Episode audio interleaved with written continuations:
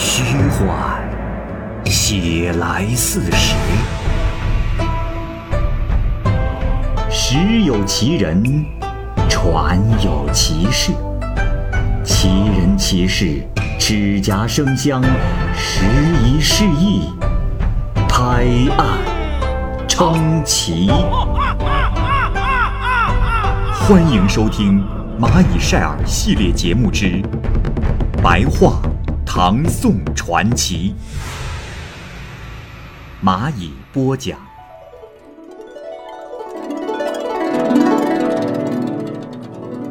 杨叟，唐僖宗乾元初年，会稽郡有个杨叟，他的家中因为富有钱财资产，而在郡中闻名。有一天，这杨叟就快要死了，躺在床上呻吟，而且呢，已经病了几个月了。杨叟有个儿子叫做杨宗素，因孝顺受到乡里称赞。在他父亲患病之时啊，他花尽了钱财，请医生为父亲治病。后来遇到了陈生，研究杨叟的病因，说道：“呃，令尊大人的病乃是心病。”因为家中财产多，所以他的心智被财力所迷惑，心已经离开了身体。若是不吃活人之心，是不可能弥补的呀。只是这天下的活人之心，又从哪里能得到呢？唉，恕在下无能，我也不知道该如何医治令尊大人呀。杨宗素听到了陈生的这番话，认为活人心本来就是不可能得到的，只能用佛教的法术，差不多可以治疗他父亲的病。于是他就请来了和尚念经，让工匠塑造佛像，接着就亲自带着饭食到郡内的佛寺中向和尚施舍。这一天，他拿着饭食出去，误入了一条山路。只见山下有个石龛，龛内有位胡僧，面貌很老，而且枯瘦，穿着褐色毛线做的袈裟，正蹲在龛内。杨宗素认为这是个奇人，就行礼问话说：“呃，敢问师傅是什么人？为何单独在这穷山深谷之中，把人迹不到的地方当成家？我看师傅周围又无人侍奉。”难道师傅不怕深山中的野兽伤害吗？哦，若不然，师傅一定是得到佛家法术的高人了。胡僧说：“ 施主，我本姓袁，祖先世代居住在巴山，后代子孙有的在益阳郡散居在山谷之中。”都能继承祖先的事业，成为林泉隐逸之士，善于淫笑，就是指咆哮狂叫的意思。那喜欢作诗的人，都称赞我们善于淫笑，于是，在天下逐渐闻名。有的后代子孙姓孙，他们多游走于豪门贵族之家，也因为善于谈笑。所以，主人又带着他们游走在市场之上，每一次戏耍，都能使他们的主人获得利益。呃，只有我喜欢佛教，脱离世俗社会，就住在这山谷之中，不出去了，而且在此地也住了好多年了。我常常羡慕。那歌利王割断自己的身体给鸟兽吃，以及菩萨跳崖用自己的身体喂恶虎，所以，我吃橡子、栗子和流动的泉水。遗憾的是，并没有虎狼来吃我呀。我正是在这里等待虎狼来呀。杨宗素啊，就告诉胡僧说：“哦，师傅可真是道德高尚之人呐，能舍掉自己的身体而不顾，要将自己的身体喂于山中的野兽，真可算是仁勇都到达了极点啊！只是，虽然如此，弟子父亲已经病重好几个月了，病情越来越重，而不见好转，我也日夜担忧，又没有任何的办法。只是，有个医生说，这是心里的病，不吃活人的心，根本没法痊愈。如今，如今师傅能舍身给豺狼虎豹来解救他们的饥饿，这又怎么能比得上把生命施舍给人呢？若是师傅能救我父亲的性命，可算是功德无量啊！万望师傅详细考虑考虑。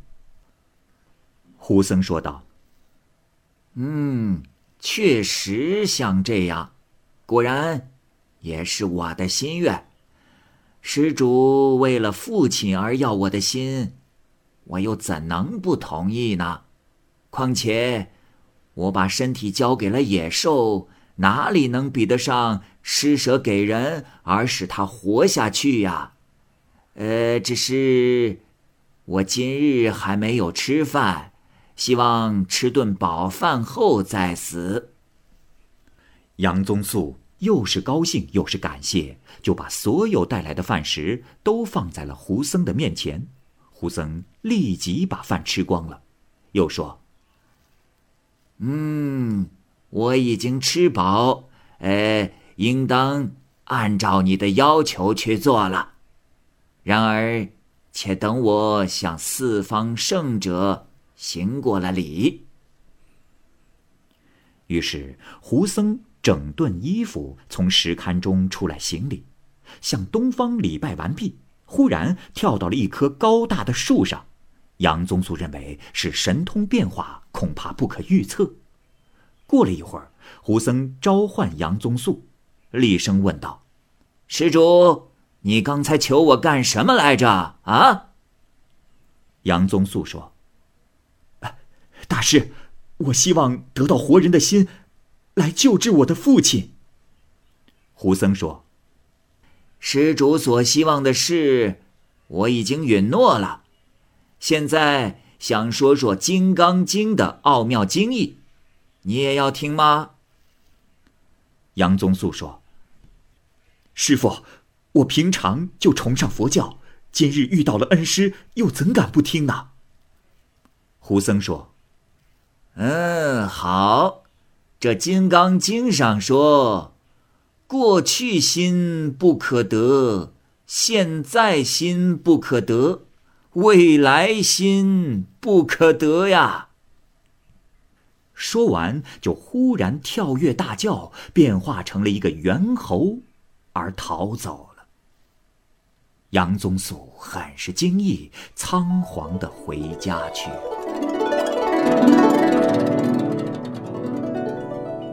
闾丘子，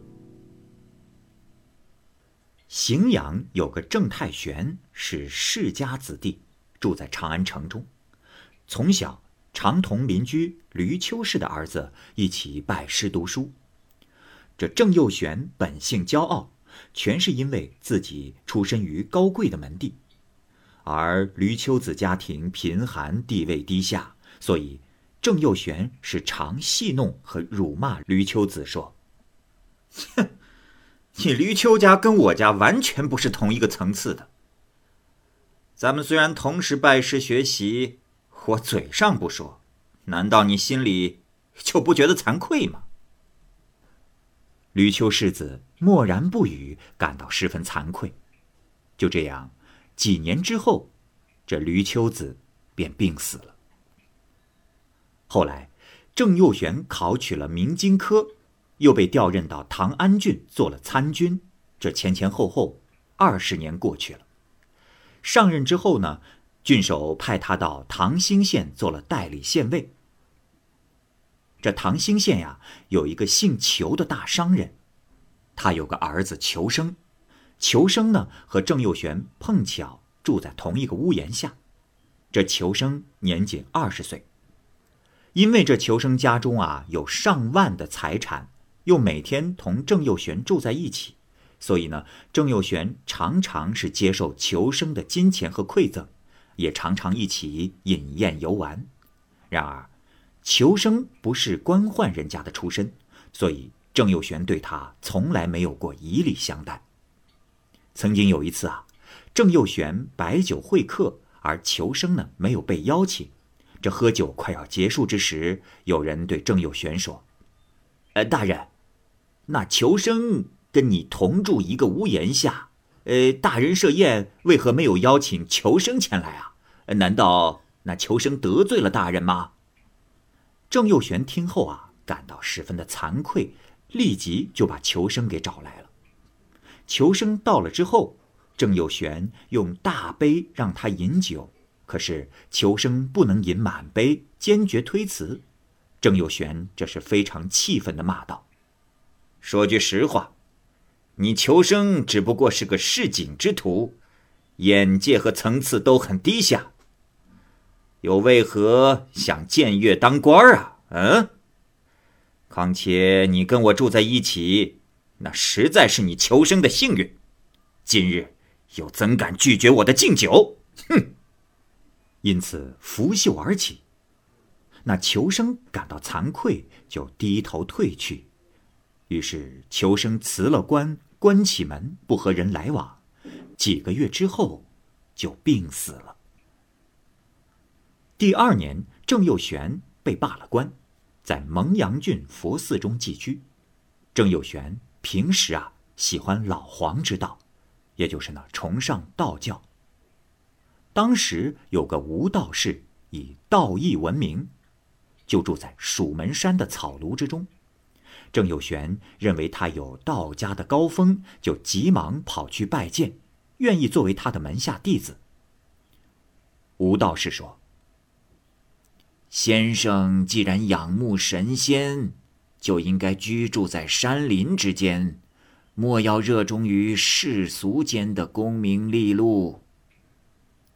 郑有玄听了之后，非常高兴的感谢道：“哎，道长可真是有道之人！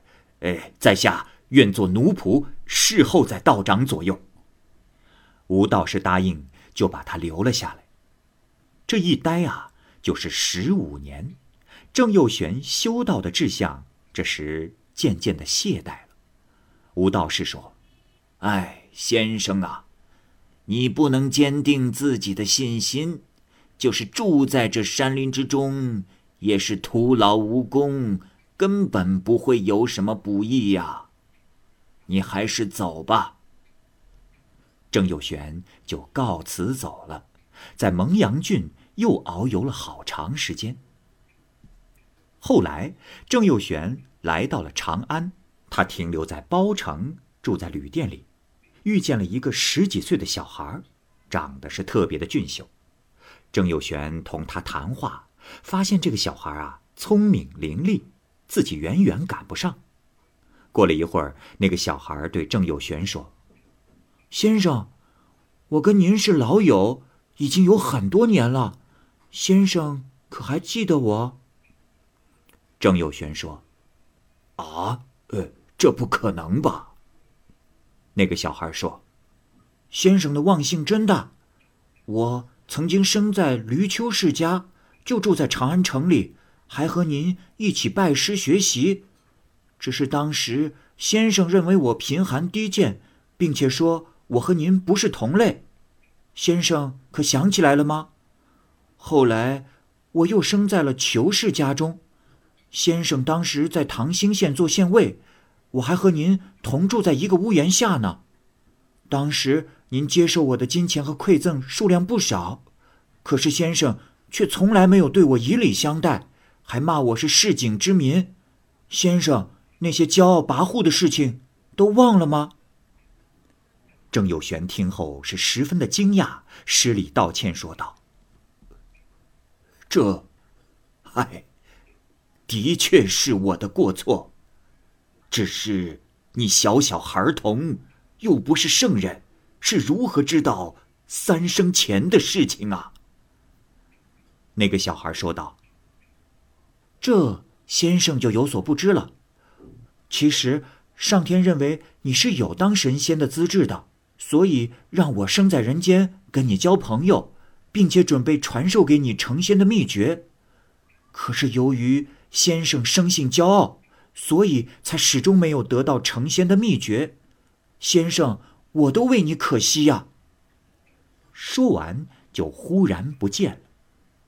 郑佑玄醒悟之后，是特别的惭愧悔恨，竟然忧郁而亡了。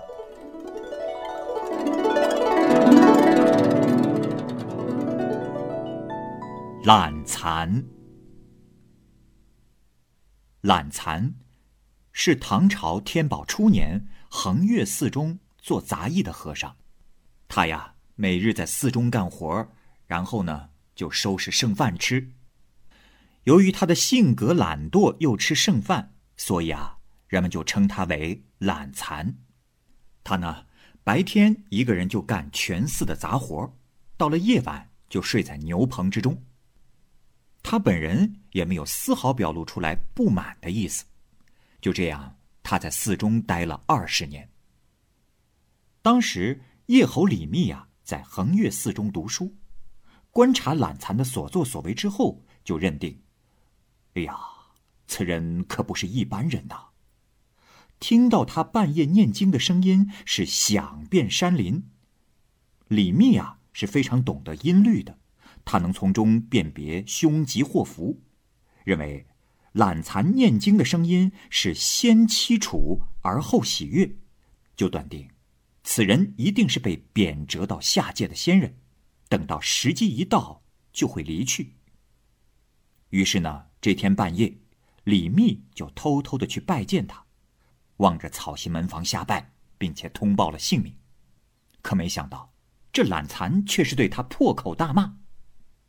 哎，施主啊，你为何来此啊？施主这样，莫非是要害死我吗？快走吧！李密呢，没走，反而是更加恭敬小心，只有下拜而已。懒蚕这是拨弄牛粪火，取出了烧熟的芋头吃，过了好久，方才说：“嘿嘿呀，施主，莫跪了，来。”过来，坐在地上吧。然后又把自己所烧的芋头分一半送给了李密。李密这时双手接过，全部吃完，表示感谢。懒蚕对李密说：“施主，我也不知道你为何而来，只是千万别多说话。你可领取十年的宰相啊！”李密听完，拜谢。然后退下。一个月之后，这刺史要祭祀南岳衡山，修筑道路，非常的严格。这天半夜，忽然刮风打雷，一座山峰倒塌了下来，而刺史所修的爬山石阶道路啊，被大石块给挡住了。刺史呢，就拿绳索拴在了大石块上，然后用十头牛去拉。又用几百个人喊号子去推，可是用尽了力气，这大石块反而更加牢固。更糟糕的是啊，除了这条路，也没有其他的路可以选择。这时，懒蚕说道：“大人，小僧不用借助他人之力，呃，不妨让小僧一试。”众僧听到之后都大笑，认为他是疯子。懒蚕继续说道：“哎呀，诸位师兄弟，何苦笑我？呃，不妨就让我试试看。”这寺院里的和尚笑着答应了。懒蚕这时就踏到了大石块上，没想到这石块活动了，忽然开始转动，就滚到了大山下，那声音就跟打雷一样。此时，这上山的道路就开通了。众和尚围绕一圈向他下拜，全部的人都高呼他是至圣，刺史呢也对他是奉若神明。这时，懒蚕悄悄有了想离开恒岳寺的想法，只是啊，这几日寺外的虎豹是忽然成群的出现，每天都有人死伤，没有办法驱赶这些虎豹。懒蚕这是说：“若是诸位师兄弟信任我。”就请给我一根棍子，让我为大家驱逐了这虎豹。